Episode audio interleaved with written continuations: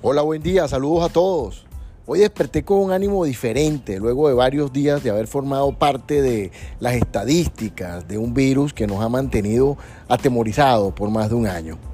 La frase que yo recordaba estos dos días que estuve de reposo, fin de semana, era, era pensar en, en, esta frase que hemos recordado o hemos escuchado muchas veces. Me decía a mí mismo, ocúpate, no preocúpate. ¿Cuántas veces hemos escuchado nosotros estas palabras? ¿Cuántas veces hemos eh, perdido el tiempo preocupándonos por algo sin, sin buscar una solución? Todos sabemos que la vida es lo que haces de ella, pero ¿qué has hecho tú al respecto?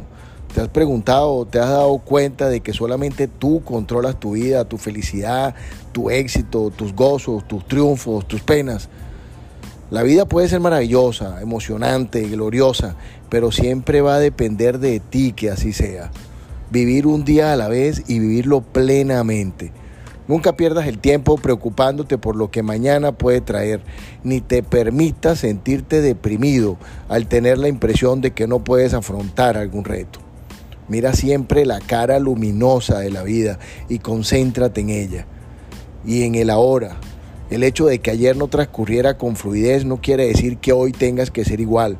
Si en algún momento tienes que detenerte a pensar en algo negativo, piénsalo para, para que tengas la experiencia de poder corregirlo.